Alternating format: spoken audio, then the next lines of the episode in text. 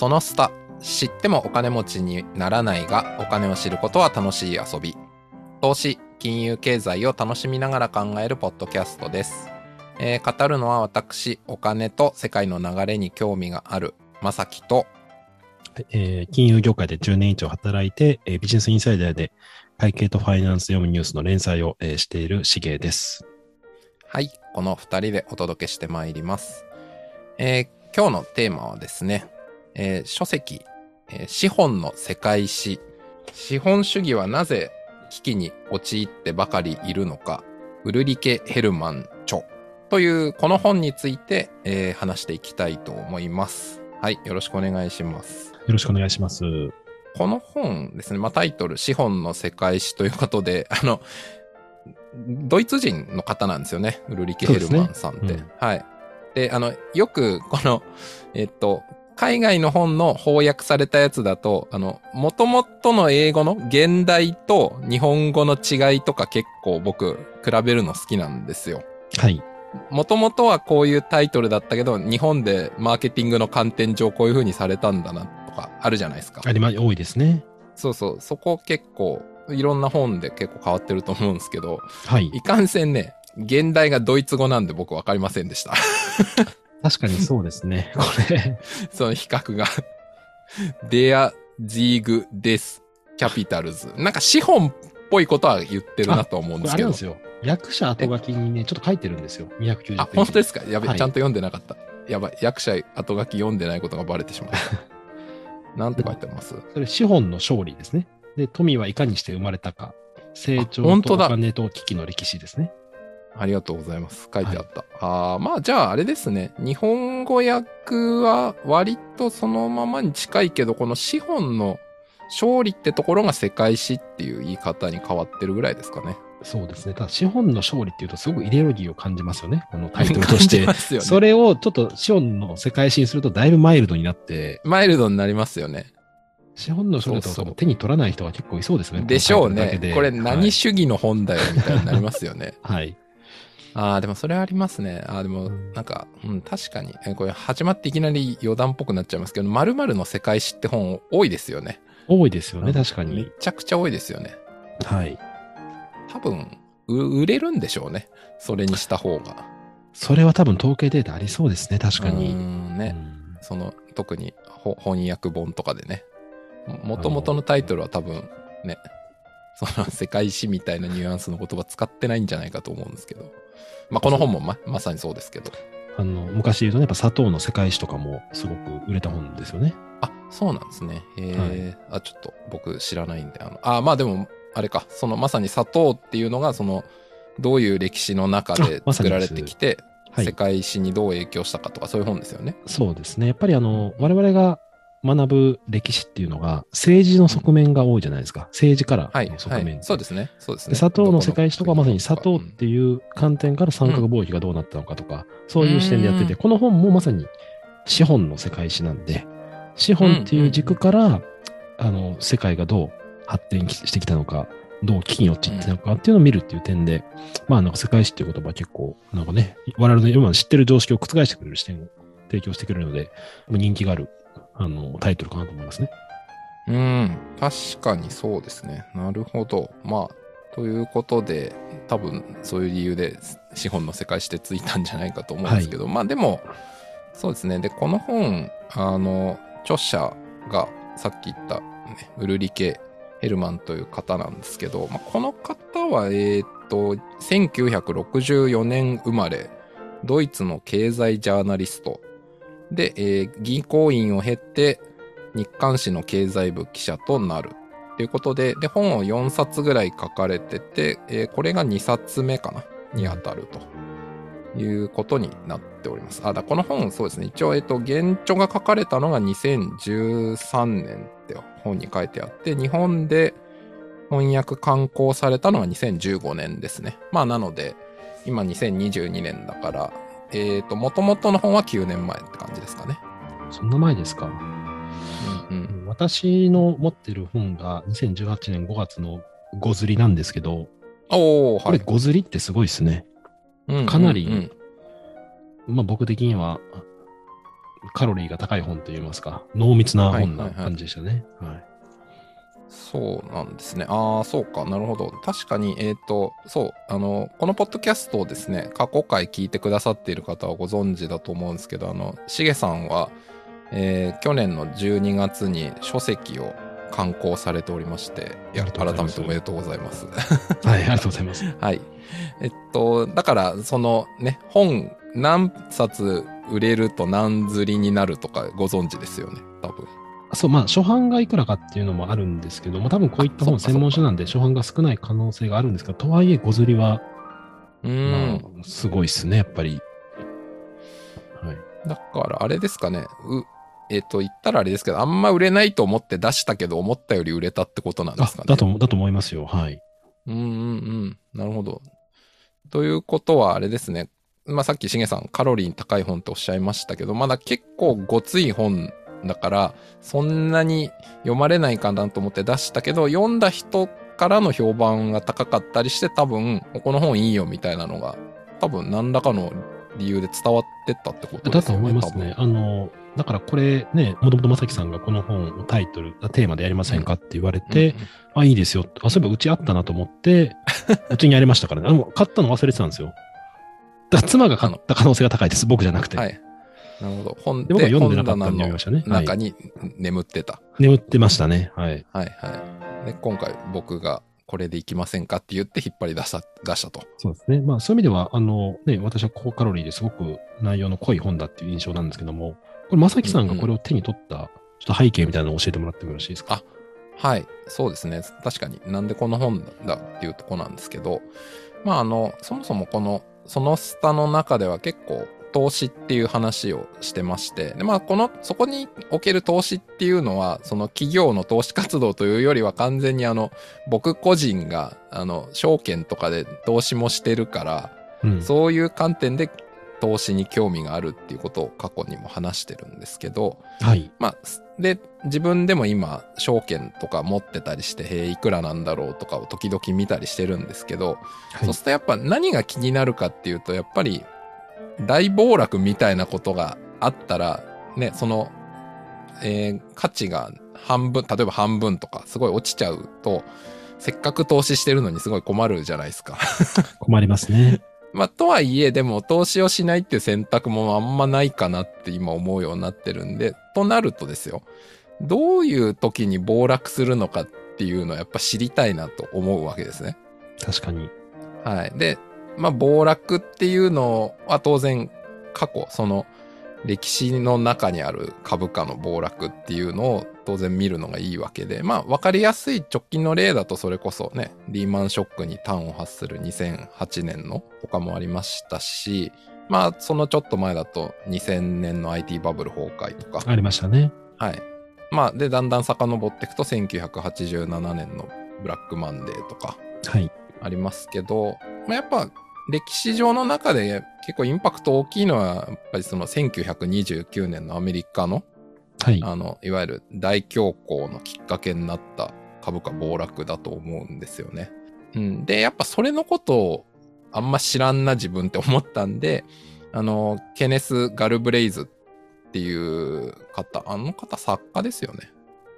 かな ガルブレイスは一応あの経済学者だと、私理解してたんですけども。しました。はい。経済学者か。はい。の、はいガルブレイズが、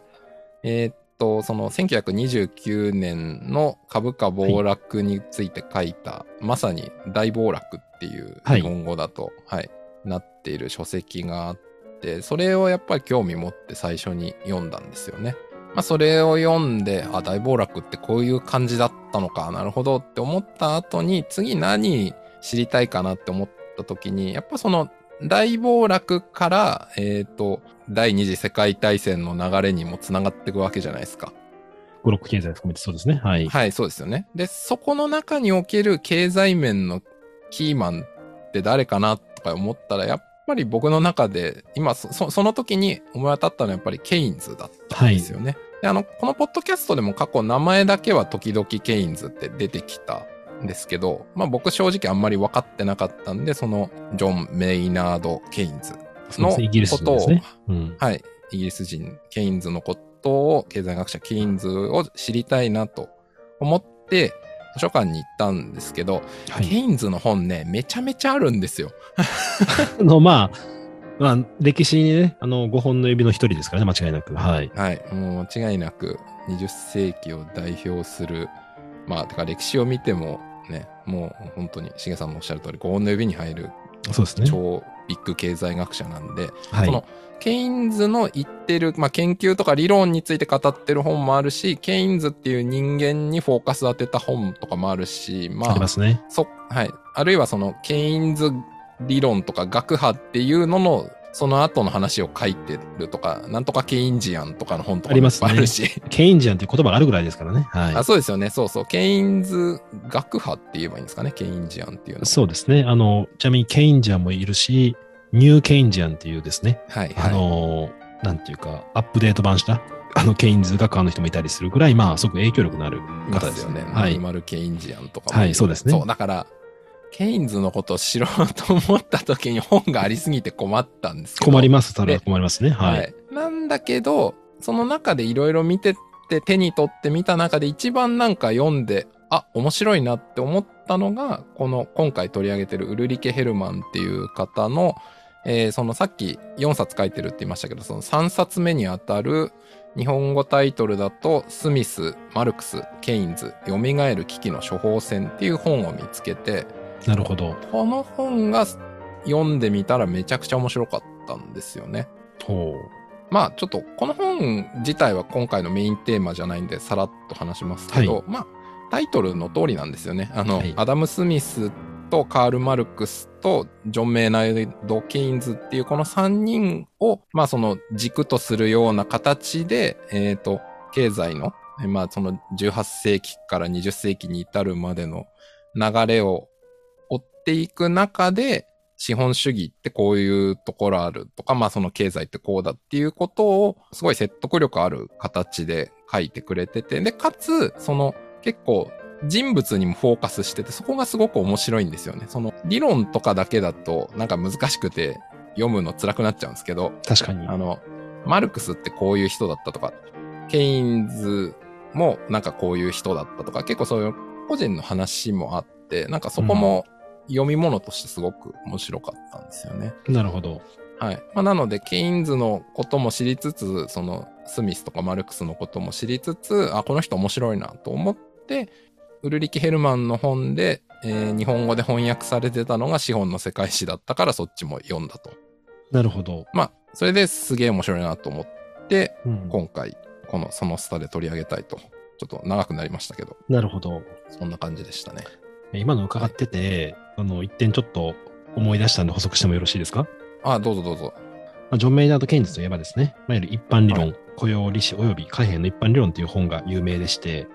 でこれあの最後の方にですね、書いてる、あのケインズのその一般理論に書いてるんですけども、どのような知的影響からも無縁であると自ら信じている実務家たちも、過去のある経済学者の奴隷であるのが普通であるっていう名言残ってるんですよ。まあこれどういうことかっていうと、結局、過去の経済学者から影響を受けてるんですよっていうことを言ってるんですね。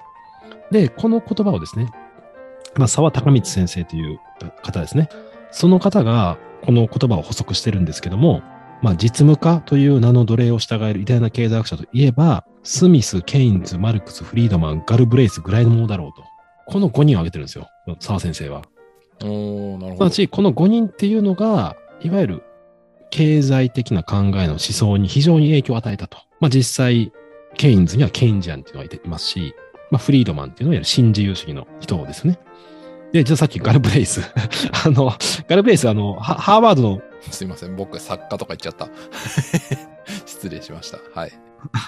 は、一応ハーバードの教授でしたからね。あの、ガルブレイス。で、ガルブレイスは、どっちかというとその、社会福祉寄りの発想なんですよ。思想としては。で、マルクスはね、まあ、皆さんご存知の通りですけども、まあ、共産党宣言書いてるぐらいですから、まあ、資本主義の限界を感じてやってると。で、スミスは、まあ、古典的な、いわゆる自由主義と言われてはいるんですけども、ただ、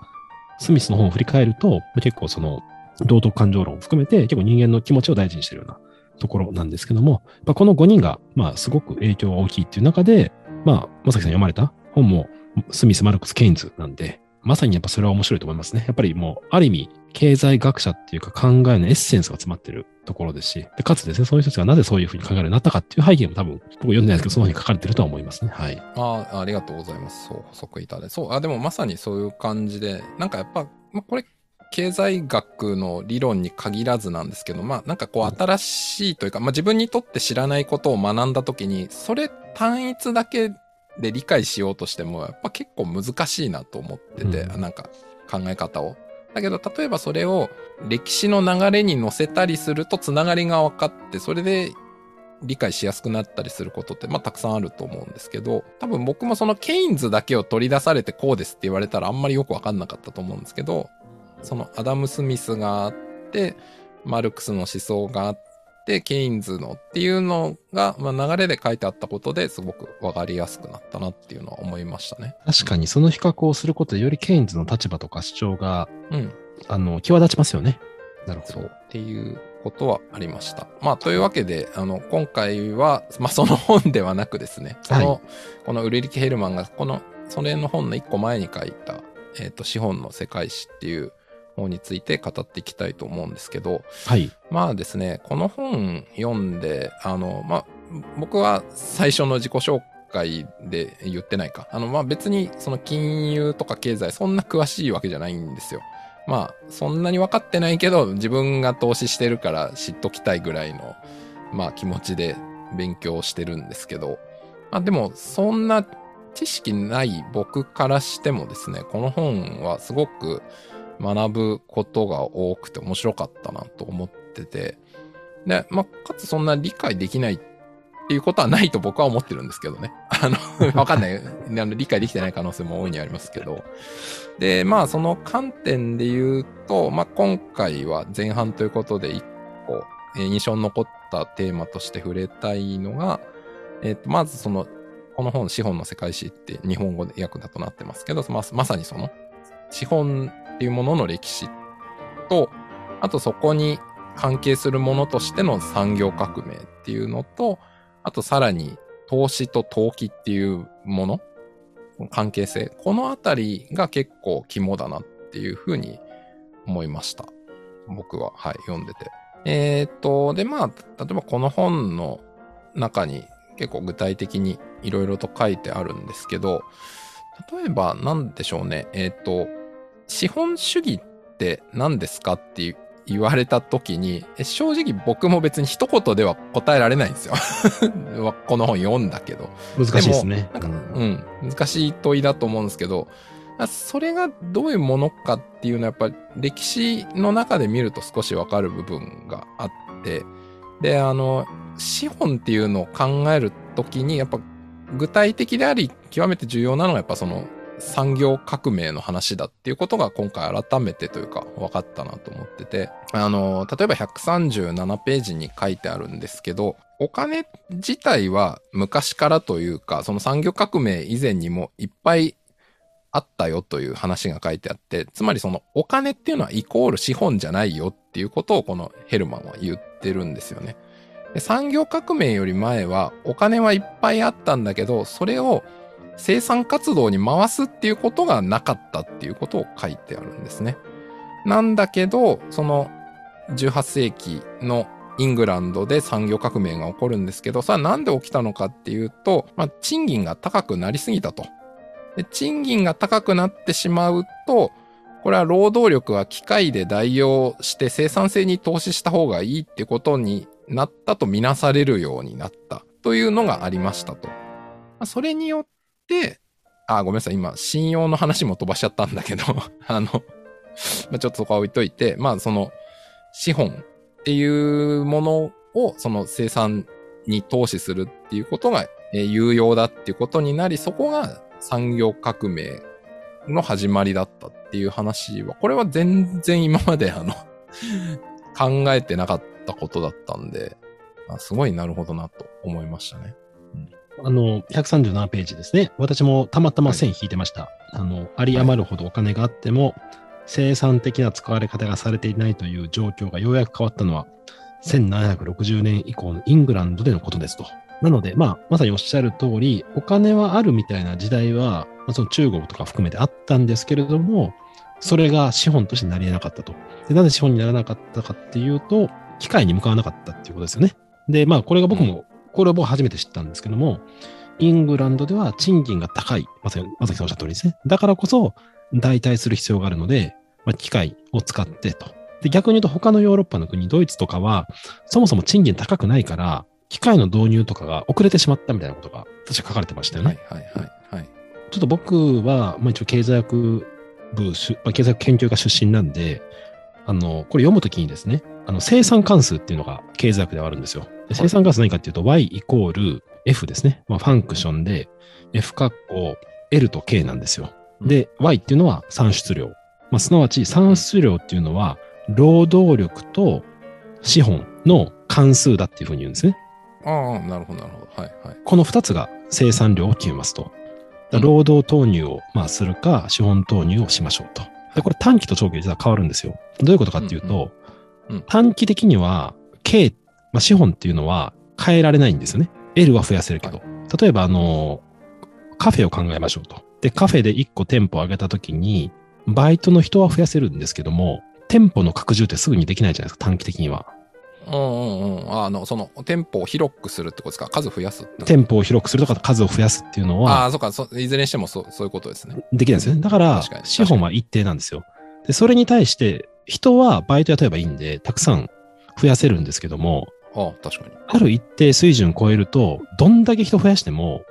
生産性上がんないと思うんですね。下手したら落ちますよね。あ10人でバイトするところを30人じゃあ人雇ったからといって、あ。ああ、まあ、そうですよね。だって、ね、その、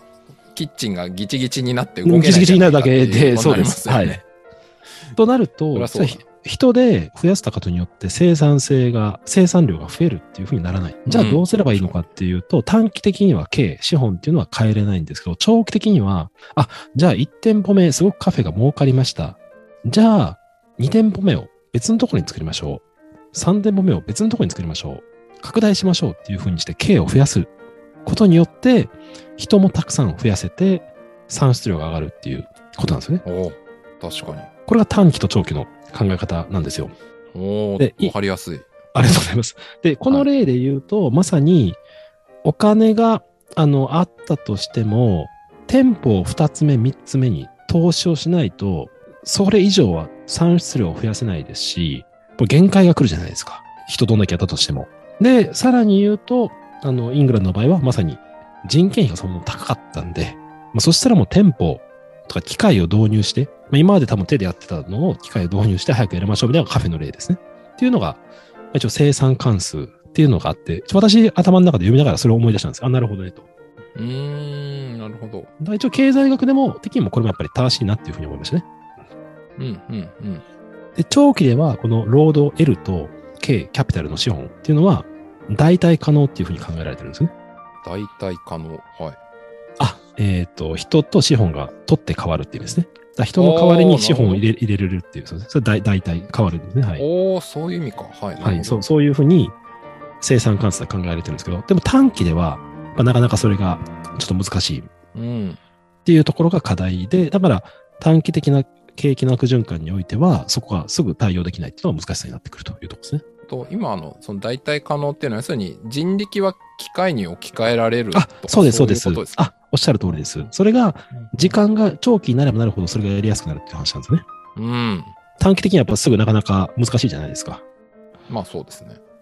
で、多分それが長期だと、まあ経済学でちょっと代替可能だっていうふうに、まあ、なってはくるので、なるほど。で、多分それが一つ資本主義の、まあ、生産関数ってやっぱ資本主義の世界なんで、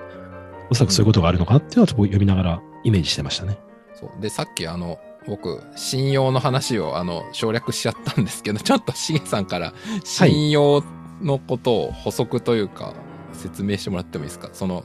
金融における信用って何かみたいな。えー、金融における信用、あ、これほ本の文脈ってことですか？あ、そうです、そうです。あの、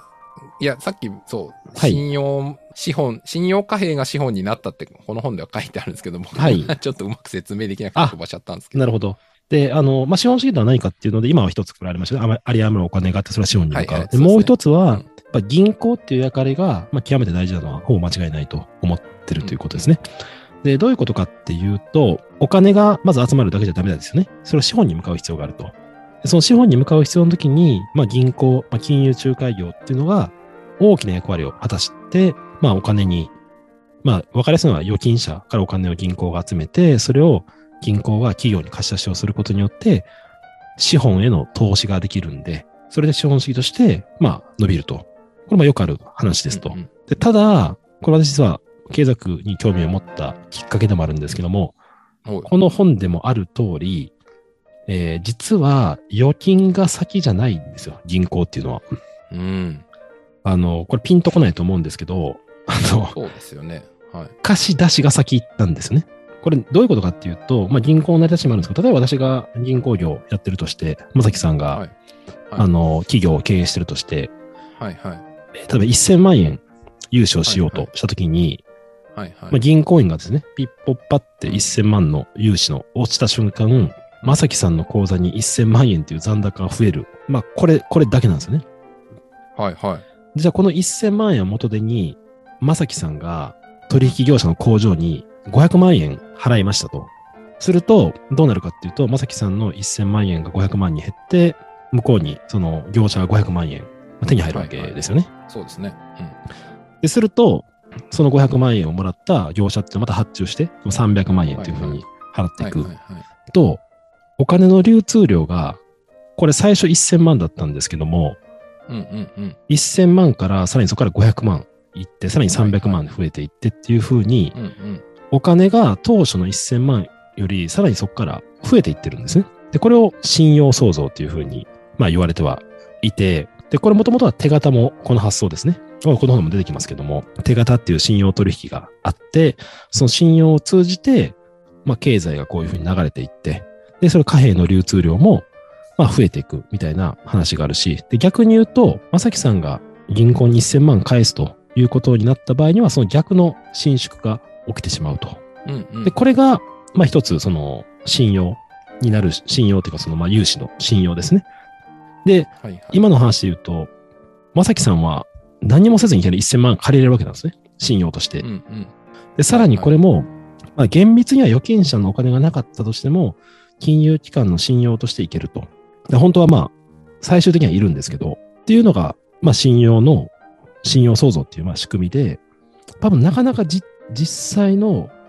社会で生きてるとこれ感じれないんですけど、私はこの本で読んだ時に、まあ当時20年ぐらい前ですけど、まあ結構びっくりしましたね。ああ、こういう仕組みになってるんだと。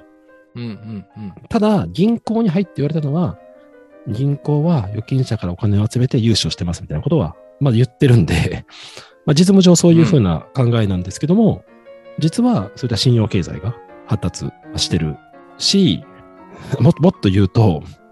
はいはい、僕が社会人1年目の時に銀行融資を例えば数億円するっていう、まあ仕事があったんですね。はいはいはい。その時にマーケット部門に対して、あの、ファンディングするからみたいな話をするんですよ。で、まあ5年、例えば3年ローンだから3年でマーケットからその分の金額をファンディングしますみたいな時に、俺結構びっくりしたんですよね。ああ、ファンディングっていうのは、ごめんなさい。その、例えば3億円をその人に貸すんだったら3億円を集めてこないといけないよねっていうことですか？そう。それをマーケットから調達するんですよ。そうですよ。うんうん。あ、なるほどなるほど。はい。で、それがまあ、短期の時もあれば長期もあるんですけど、その時に僕は、え？と思って、え、銀行って、その、預金者から集めてるお金をそのまま貸すんじゃないんだと。実際には3億円融資するときには、マーケットからそれの金額をファンディングするんですよね。なんで借りてるんですよ。実はマーケットから。で、それも何かっていうと結局、めちゃめちゃ出し入れが多いわけですよ。銀行なんてもう毎日のように死ぬほど出し入れがあって、はい、で、預金者にも返したりとかするっていう中で、まあ、運転資金みたいなところもあったりもするんで、基本やっぱりマーケットからそういう調達があるみたいなところは結構なんかびっくりしましたね。今の話ってな、はい、なんでしょう？信用創造で銀行が数字上記録するだけでいいんだったら今のことはんやらなくてもいいのかもしれないってことですか？これね結構難しくて、まあ、理論上はまさにそうなんですけど実務上は3億円を払うっていう時に預金者から集めて3億円やるっていうわけではなくて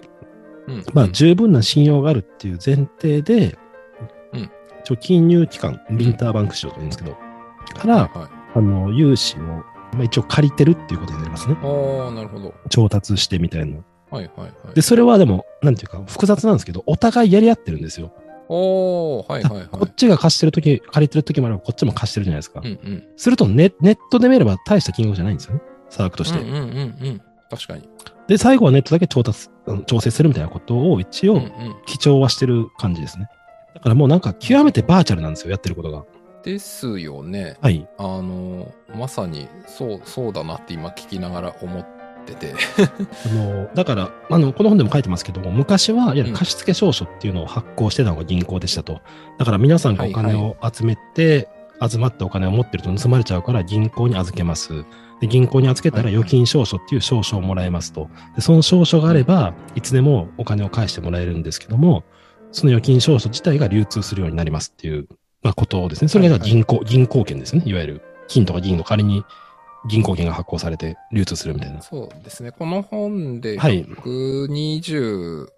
ページぐらいからね、書いてあるとこですかね。そうですね。まさに手手形とかそういう話のそうですね。あ、の、今のが預金の立場ですけど、手形もそうで、いわゆる企業がなんかお支払いするときに、うんうん。あのーすぐに払えない手形を発行して、その手形自体がまた流通していくみたいな。で最終的には金融機関に戻ってくるっていうのをうん記帳さえしとけば、まさに信用で成り立ってるわけなんですよね。はいはいはで、それが今の現代でもほとんど変わんないですね。だからもうい。うんうん。パソコン上でピッピッピッってやったら、融資の残高、今で言うと正樹さんの残高が増えるし、うんうんで、銀行は銀行でファンディングがあるんで調達をする。けれども、こっちもお金貸してるんで、ネットだけ見るみたいな感じっていうのが起きてて、で、これがまさにそういった仕組みがあるからこそ、資本主義でいうところの資本への投資が可能になる。。はいいはいはい。っていうことですよね。はいですね。はい。うんうん。まあ、それによって、えー資本主義というものが成立する条件っていうのが満たされるようになったと。そうですね。はいいうこ。とですよね。っていう中で、まあ、資本主義がこう成長していくことによって、まあ、えっと、GDP というか、まあ、あれですよね、その生産の、生産？なんて言ったらいいですかね、GDP って国民総生産とかか。そうですね。産出量ですね。産出量。量はい。が、その、1760年以降ぐらいから、それまで人類の歴史の中でほとんど伸びてなかったのが信じられない角度で伸び始めるっていう、まあこの本にも書いてますけど。まあ、幾何級数的なバンと伸び方するのが1760年以降、産業革命をきっかけに、もう今までの人類の歴史から言うと完全に外れ値のような成長の仕方をするっていう感じですよね。それが金融危機とも直結するようになったっていうのがこの本に書いてますね。そうですね。まさにさっきの信用取引とも関係してくるんですけども、資本がまあ非常に大きくなっていって、産出量も大きくはなってるんですけども、まあそれ以上に、いわゆるマネーゲームと言われるような資本の量が増えて、資本取引が増えてくる。それが1929年のさっきの大恐慌もそうですし、まあ、リーマンショックとかは分かりやすい例ですよね、というところですね。うんうん。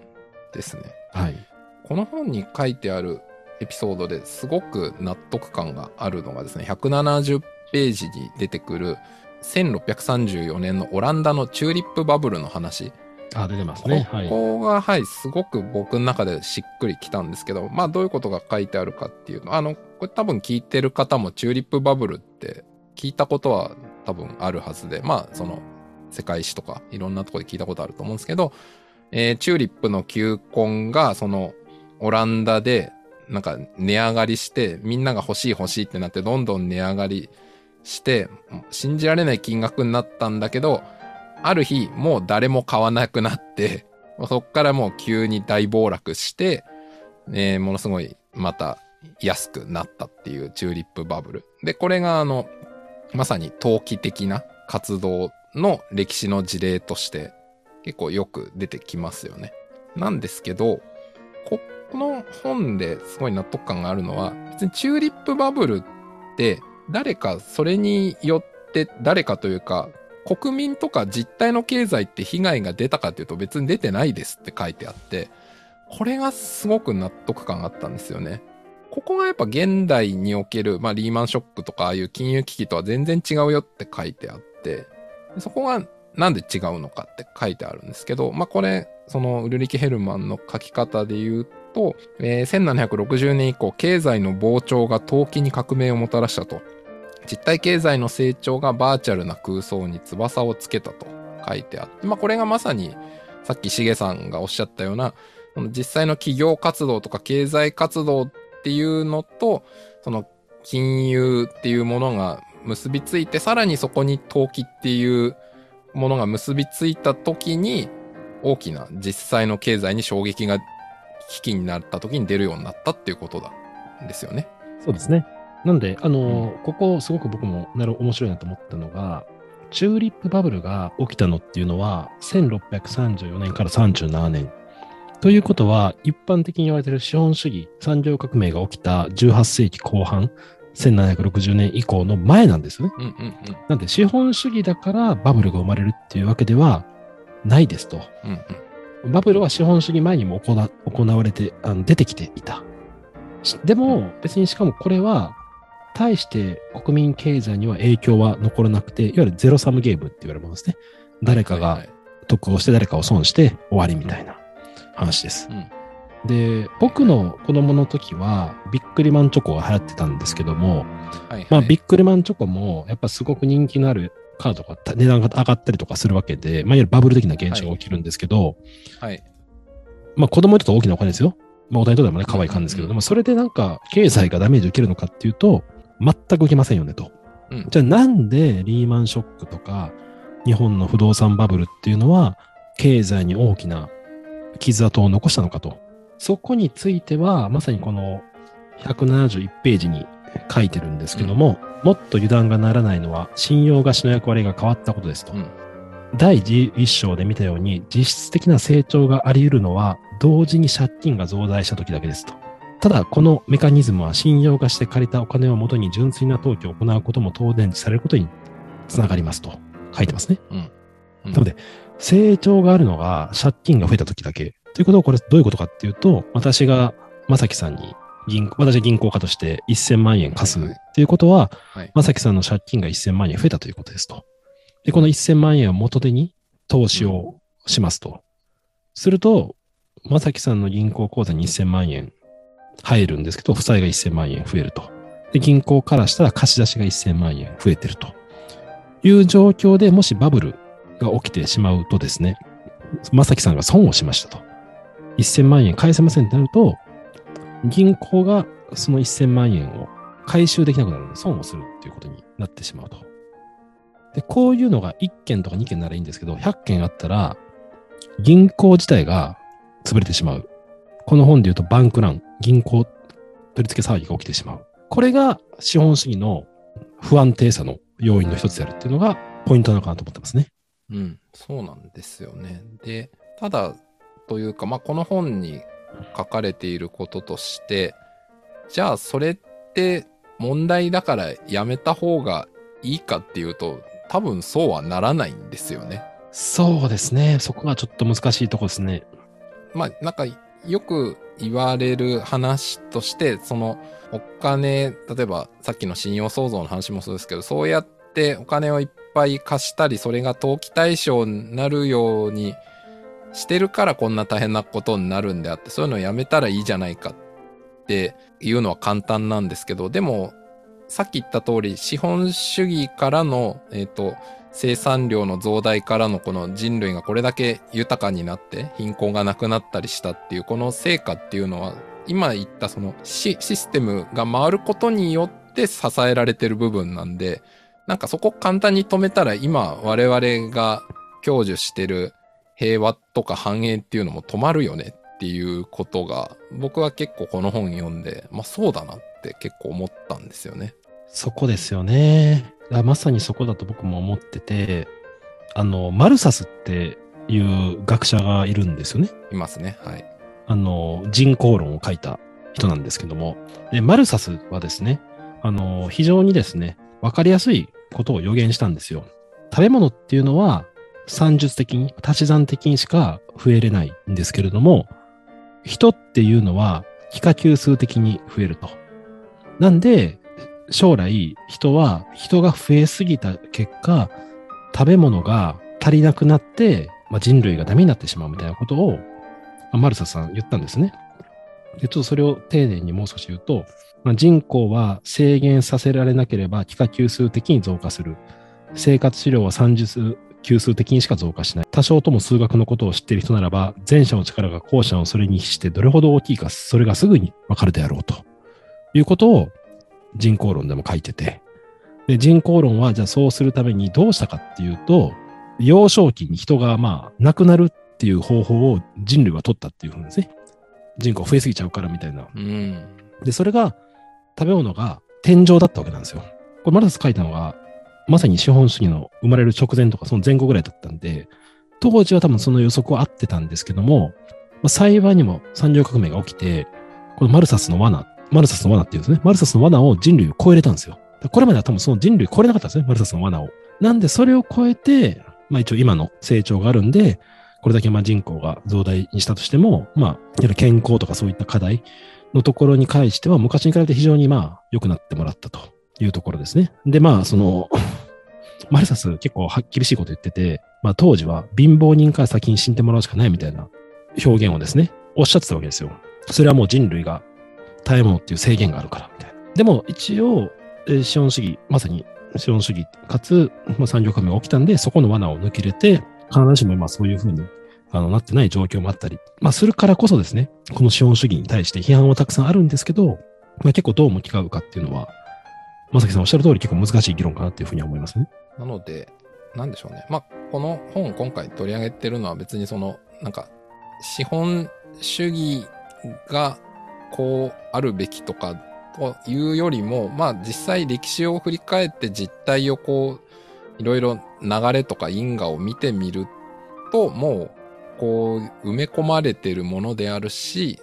まあなんかその上でどう考えていくかっていうのが大事かなっていうのを改めてこの本は読んで思ったなというところはありますね。そうですね。あとはやっぱり、あの、この本を通じて、私もやっぱ知らないことすごい多かったんで、まあ、今にこう、至るまでのプロセスっていうのが本当にいろいろあって、今になってるし、まあ、資本主義も誰かが計画したっていうよりもね、あの、産業革命から生まれたみたいな感じもあるので、まあ、その上で、まあ、ちょっと今後、我々がどう資本主義と向かい合うのかっていう、向き合うべきなのかっていうことも含めて、やっぱりこの歴史を踏まえるのはとてもまあ学びが多い感じでしたね。はい。ありがとうございます。というわけで、実はこれ前編なので後編も あるので、はい一旦前編はここまでにしたいと思います。はい。ありがとうございました。ありがとうございました。